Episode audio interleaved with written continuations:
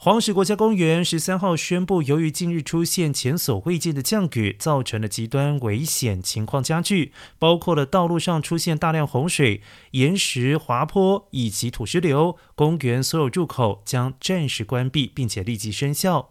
管理单位表示，在情况稳定下来之前，公园可以评估道路的桥梁的损坏程度之前，不允许任何车辆进入。目前，北、东北、西。南东的入口都已经全部关闭。此外，园区的多个部位也正在经历停电。目前，黄石河的洪水水位已经超过了历史最高水平。